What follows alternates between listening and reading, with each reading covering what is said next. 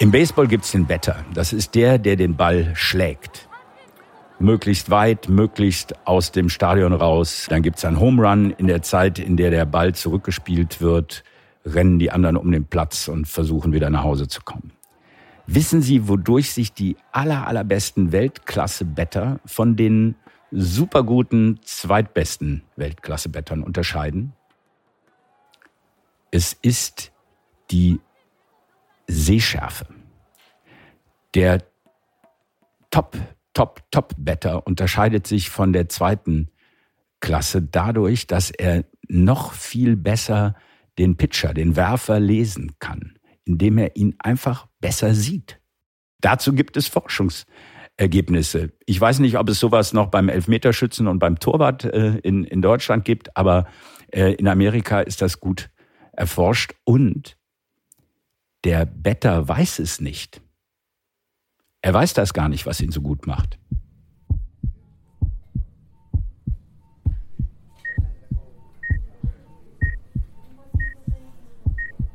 Von den sensorischen Anforderungen zu den motorischen Anforderungen. Eine Chirurgin oder ein Zahnarzt, die müssen viel können, aber ihr ganzes Wissen bringt ihnen nichts, wenn sie einen Tremor haben. Ich muss so ein bisschen schmunzeln, weil ähm, ich hatte in der Tat mal mit meiner Mama ein Gespräch, ähm, ob das nicht ein ernsthafter Beruf für mich sein könnte. Und dann habe ich ihr gesagt, Mama, du weißt das doch mit meinem Tremor, das kann man vergessen.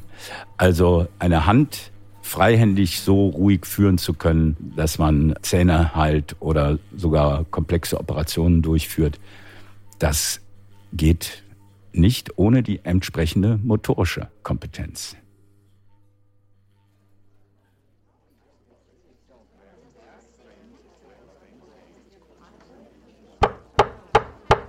Eine Anwältin oder ein Anwalt im Gerichtssaal.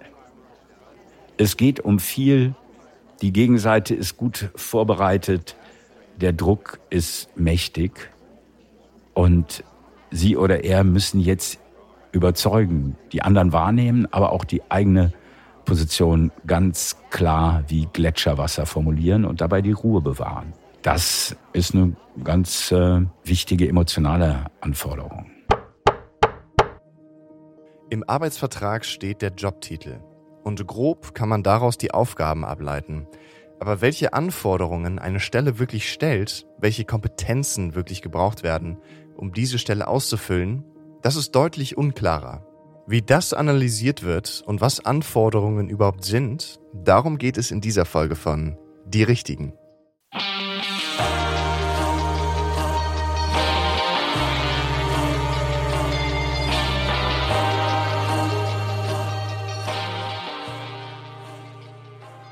Heute geht es um die Anforderungsanalyse. Was das ist und warum brauchen wir eine Anforderungsanalyse?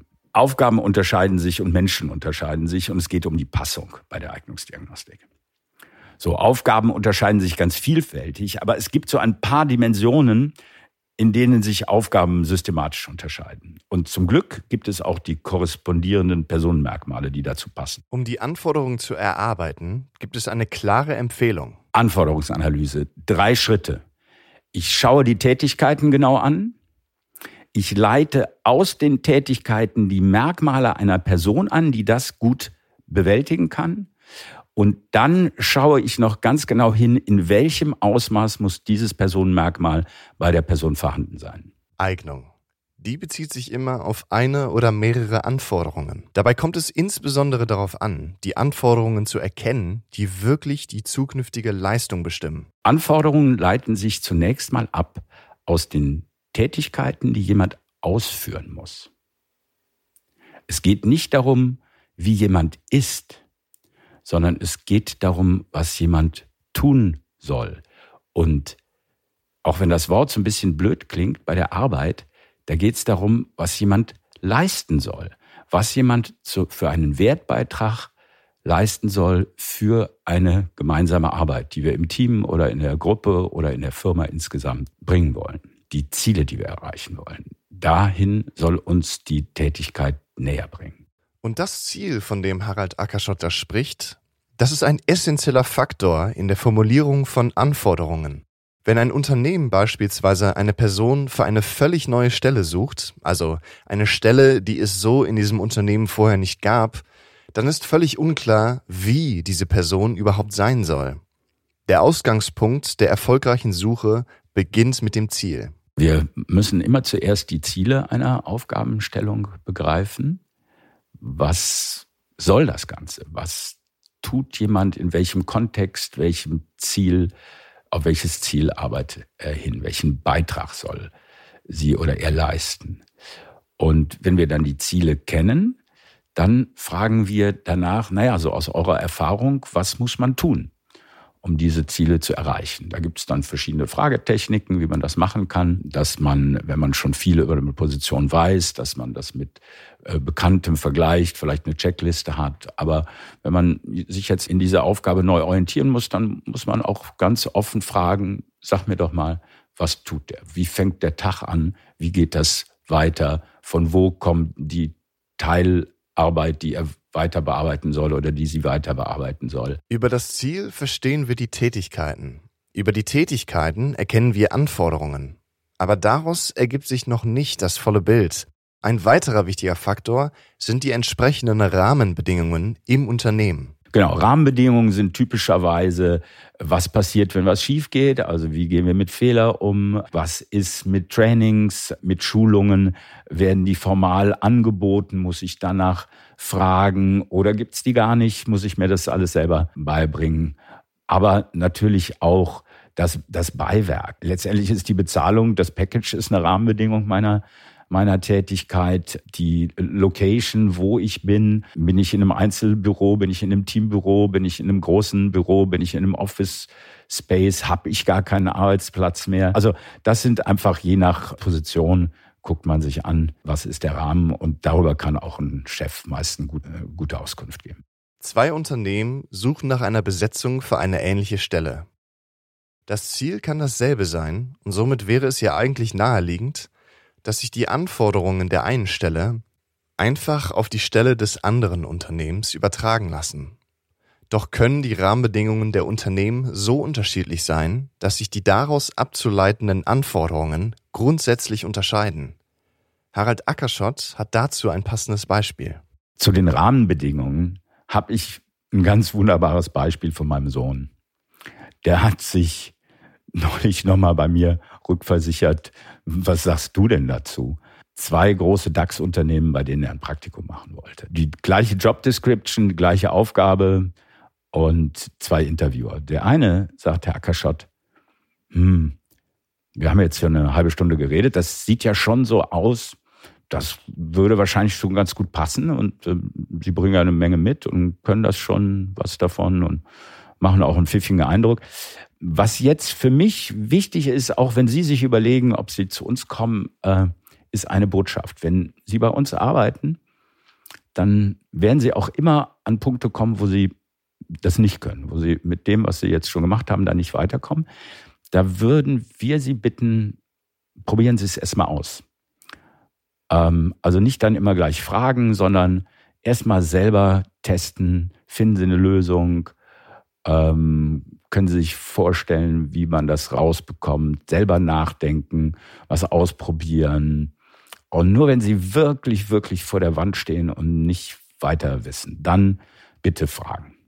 Ja, einen Kollegen oder, oder den Vorgesetzten. Das andere Unternehmen auch, DAX 30 Unternehmen, gleiche Job Description. Ja, Herr Ackerschott, wir haben uns jetzt ja hier unterhalten eine Weile. Sie machen einen ganz guten Eindruck. Sie scheinen auch ganz pfiffig zu sein. Und da möchte ich Ihnen noch was sagen. Also, wenn Sie jetzt hier bei uns anfangen, dann wäre das ganz wichtig, wenn Sie was machen, was Sie noch nicht können. Dann probieren Sie nicht einfach rum. Ja, also ne, ich glaube Ihnen, Sie können darüber nachdenken und kriegen dann vielleicht was raus, aber das wollen wir hier nicht. Also für uns wäre es wichtig, dass Sie dann, wenn Sie eine Aufgabe haben, wo Sie nicht sagen, das kann ich, dass Sie erstmal fragen. Das sind zwei völlig unterschiedliche Rahmenbedingungen einer Aufgabe. Man kann das auch jetzt Kulturunterschied nennen, aber vielleicht ist es ja im nächsten Department auch in den zwei DAX-Konzernen wieder, wieder anders. Also von daher würde ich das immer beschreiben. Das sind Rahmenbedingungen einer Aufgabenstellung, die auch zu klären sind, bevor man sagt, der oder die passt darauf oder bevor ich als Bewerberin, Bewerber sage, das passt zu mir. Mit den Zielen, Rahmenbedingungen und Tätigkeiten haben wir nun beinahe alles, um die Anforderungen an eine Stelle zu definieren. Bevor wir aber darüber sprechen, wie die Analyse der Anforderungen stattfinden kann, machen wir noch einen kleinen Exkurs zu deren Geschichte.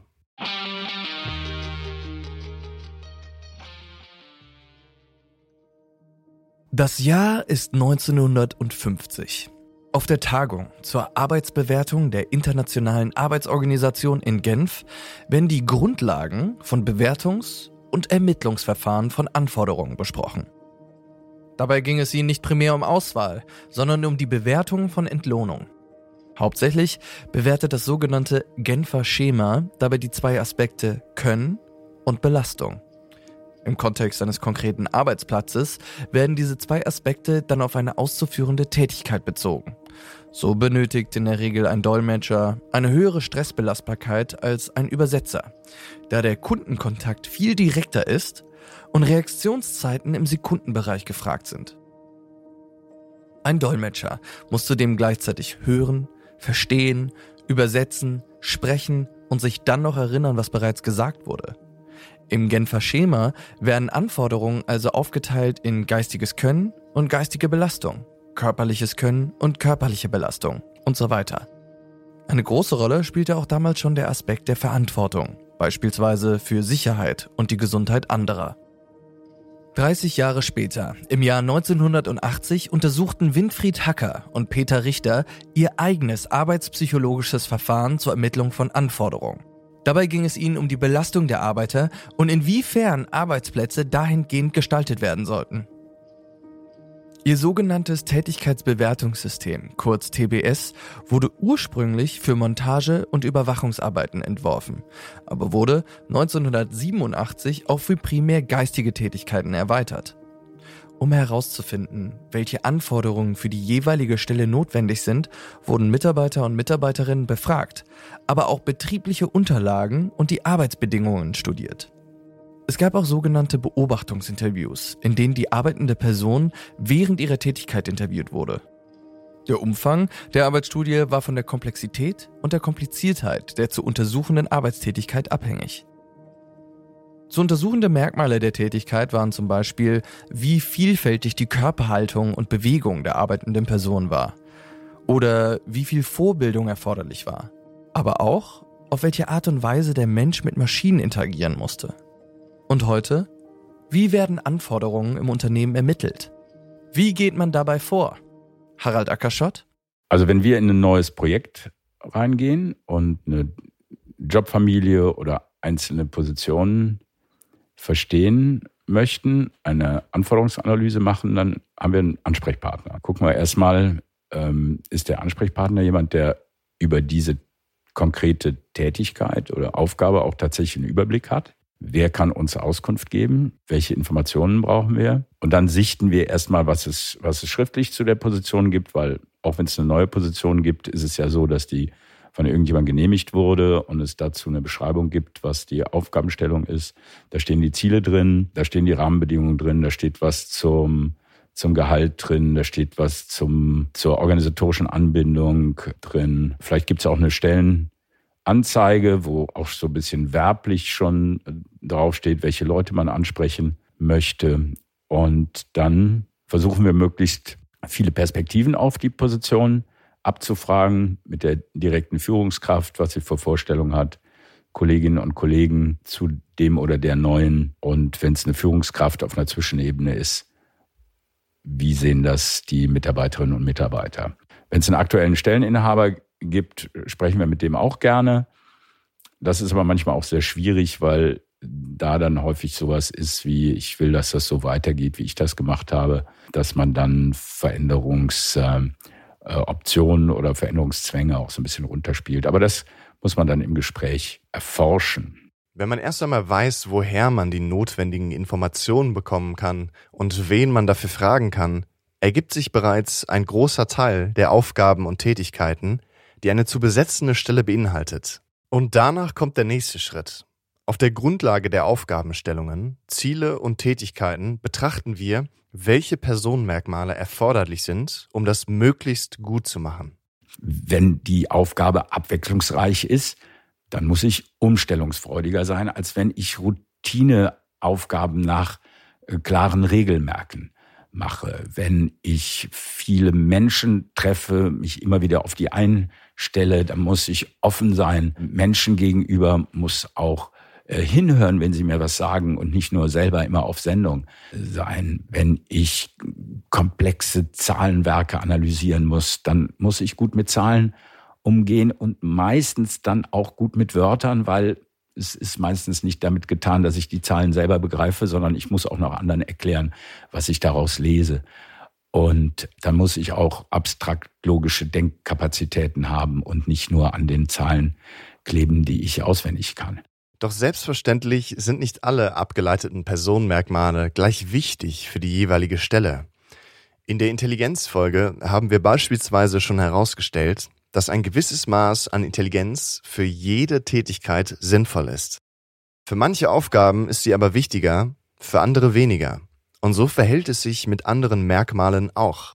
Dann priorisiert man was ist das Allerwichtigste? Also das ist so die Frage, was macht denn jemand besonders gut, der gut in einem Job ist oder die gut in einem Job ist. Und dann kommt es aber darauf an, die richtige Dosis immer zu finden. Vielleicht als Beispiel mal einen Blick auf die Flexibilität. Das ist ja ein sehr positiv besetztes Wort. Menschen müssen flexibel sein. Wir haben Change-Prozesse. Ja, aber wenn der Change-Prozess abgeschlossen ist, dann soll man auch irgendwie in die Richtung sich bewegen, die man dann gemeinsam erarbeitet hat oder die für jemanden erarbeitet worden ist und nicht dann schon den, die nächste Veränderung wieder wieder brauchen. Also da macht die Dosis das Gift, auch bei guten Eigenschaften muss man dann hinschauen, in welcher Ausprägung passt das wirklich zu der Anforderung, die wir jetzt haben. Es ist also nicht sinnvoll, die höchste Summe positiver Personenmerkmale einzustellen. Dafür spricht außerdem, dass sich manche positive Merkmale in Verbindung eher negativ beeinflussen. So, und dann gibt es eine Fähigkeit, über die wir schon viel gesprochen haben, über die Intelligenz. Als Fähigkeit, Neues zu lernen, sich immer wieder in neue Dinge einzudenken und auch mit hoher Komplexität umgehen zu können.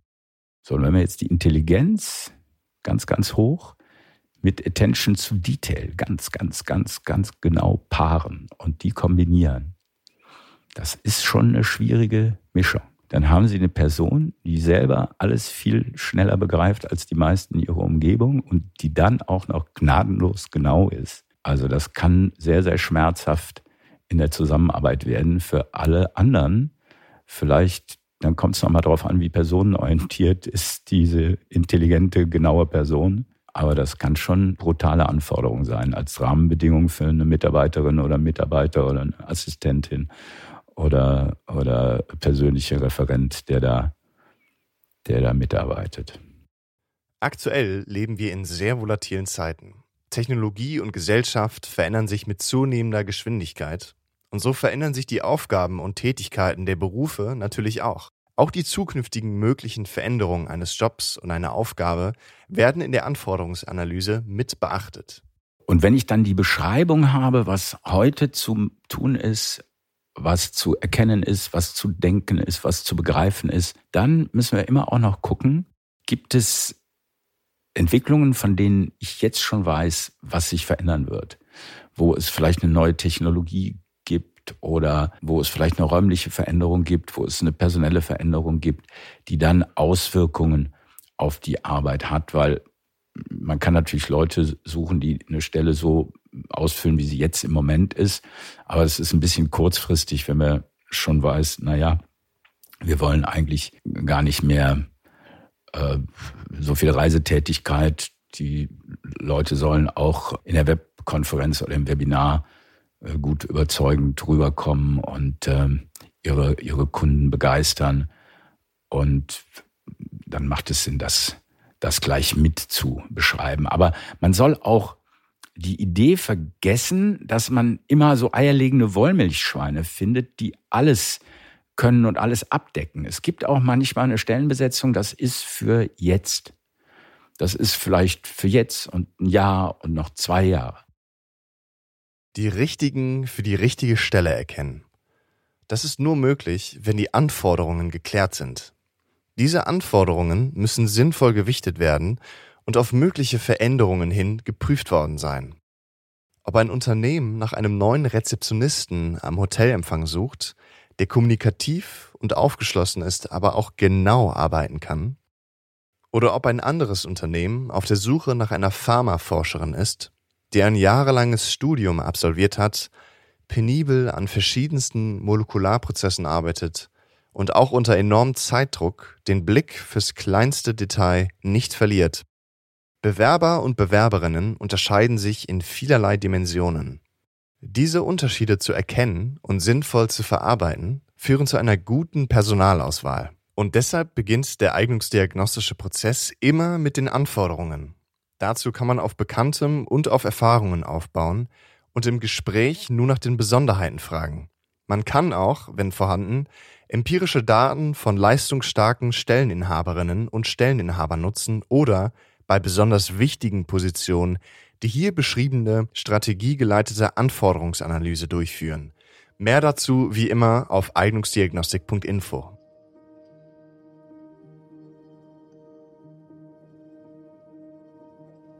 Dies ist ein Podcast von eignungsdiagnostik.info. Eine offene Initiative mit unterschiedlichen Autoren und Themen rund um den Kontext der Eignungsdiagnostik. Das Ganze wird unterstützt vom ABCI-Testverfahren, den Ackershot Basic Cognitions Indicator und dem Online-Assessment, das 30 Jahre Erfahrung und 100 Jahre Forschung kompakt, flexibel und praktisch anwendbar macht. Aber nicht nur für Großunternehmen, sondern für alle. Wir sind Tim und Lukas.